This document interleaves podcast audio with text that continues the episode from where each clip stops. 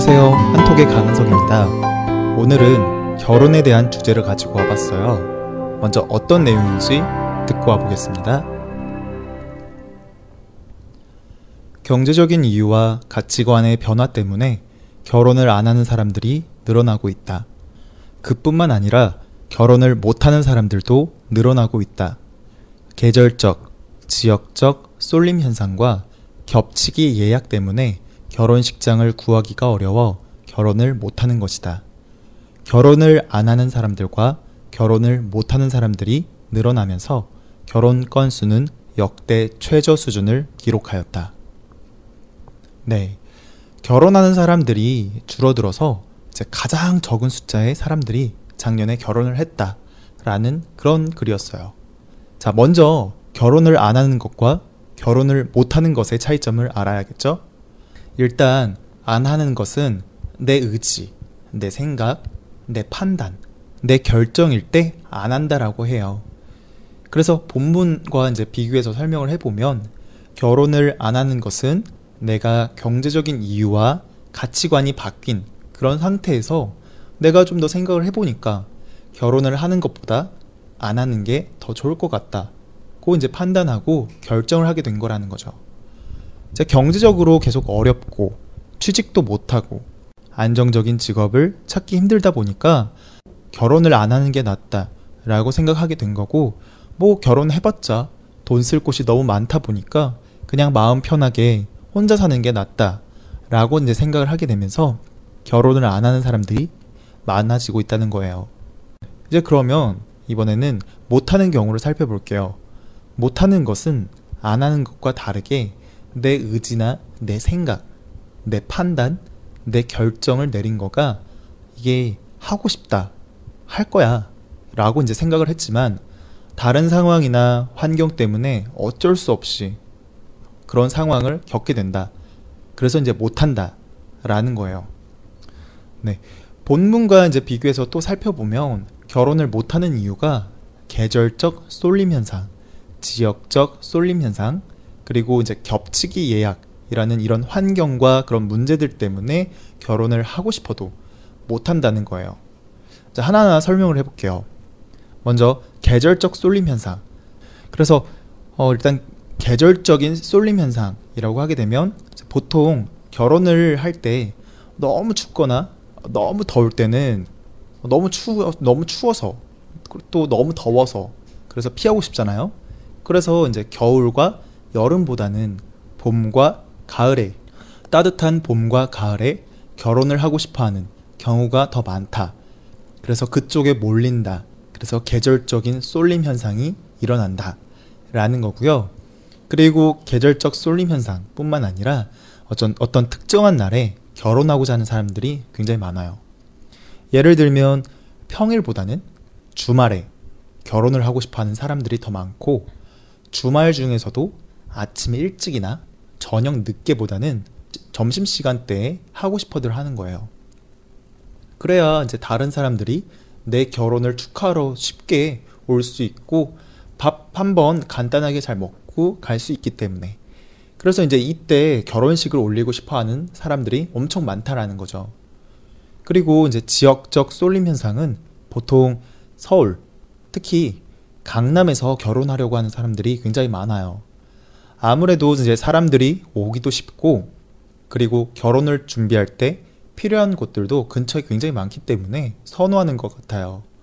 그리고 무엇보다도 주변 사람들이 강남에서 이제 결혼하는 경우가 굉장히 많이 있어서 뭐 당연히 나도 강남에서 결혼해야지 라고 생각하는 경우도 많이 있는 것 같아요. 이제 마지막으로 이제 겹치기 예약. 이게 무슨 말이냐면 결혼식장을 예약하기가 너무 힘들어서 이제 생긴 현상인데요.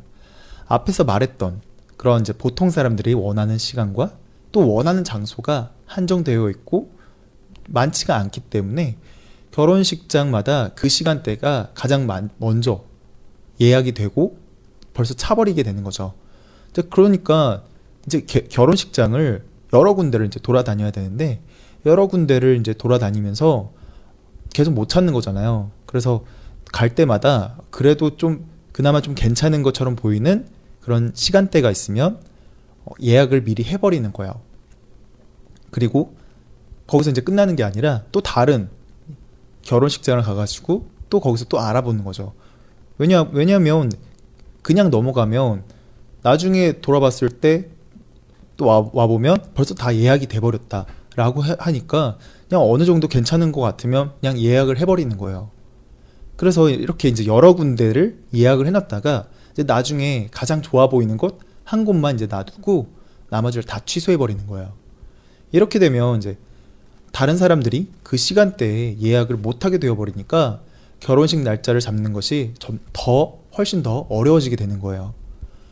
그러니까 이제 인기가 있는 결혼식장만 계속 인기가 있고 또 인기가 있는 요일에만 사람들이 몰리게 되니까 내가 원하는 날짜에 원하는 결혼식장을 찾기 위해서 계속 돌아다니면서 알아봐야 하는 것이고 그나마 조금 나은 것 같은 시간과 결혼식장이 있으면 이것도 이제 여러 결혼식장을 돌아다니면서 예약을 미리 해놓고 예약금을 돈을 먼저 내놓고 해버리니까 이게 이제 겹치기 예약을 해버리게 되니 되는 그런 현상이 생겨버리게 되었다라는 거예요. 심지어는 이게 결혼을 하기 위해서 1년 넘게 기다리면서 예약을 하는 경우도 있다고 하더라고요. 그러다 보니까 역대 최고로 결혼한 숫자가 계속 이런 식으로 가다 보니까 작년에 가장 적었다. 결혼한 수, 결혼한 커플이 결혼한 숫자가 가장 적었다. 적었다라는 이제 그런 내용이었어요. 네. 결혼을 안 하는 것 그리고 결혼을 못 하는 것 이거 좀 둘 다 이해가 안 되시나요?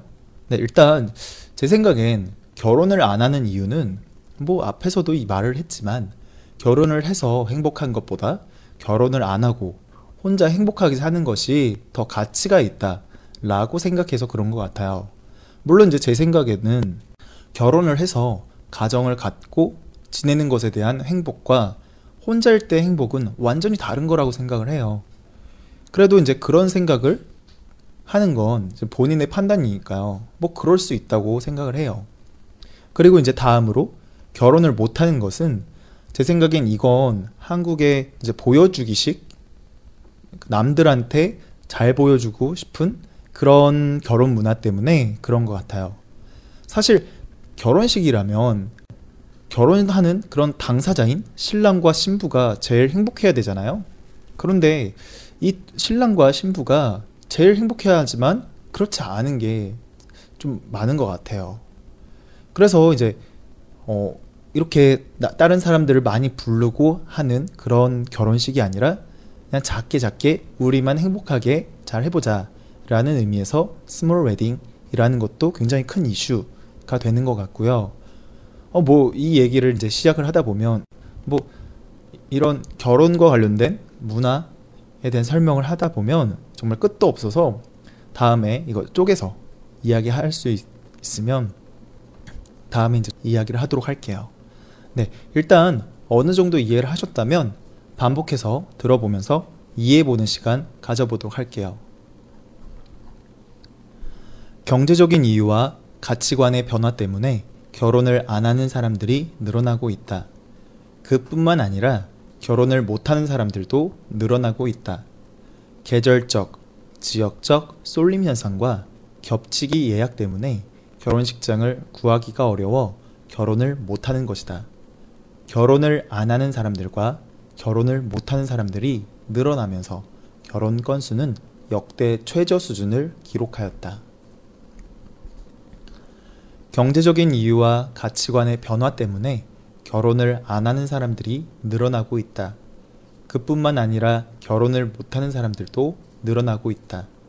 계절적, 지역적 쏠림 현상과 겹치기 예약 때문에 결혼식장을 구하기가 어려워 결혼을 못하는 것이다.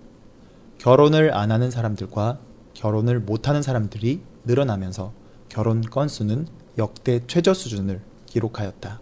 네, 오늘은 한국에서 결혼하는 사람들이 굉장히 많이 줄고 있는데 그게 왜 그런지에 대해서 설명을 해드렸어요. 네, 사실 한국 문화를 앞에서도 말을 했지만 한국 문화를 이해하는 데 있어서 결혼에 대한 이해만 잘 하셔도 한국 사회를 잘 이해할 수 있- 있을 거라고 생각해요. 앞으로도 이런 주제를 종종 갖고 계속 얘기할 테니까 뭐 궁금한 것이 있거나 아니면 뭐 알고 싶은 것들이 있다면 얘기해 주세요. 최대한 그런 주제부터 어, 제가 설명을 하도록 할게요. 오늘도 이제 저와 함께 한국어 공부하느라고 너무 고생 많으셨고요. 오늘 하루도 힘내시기 바랍니다.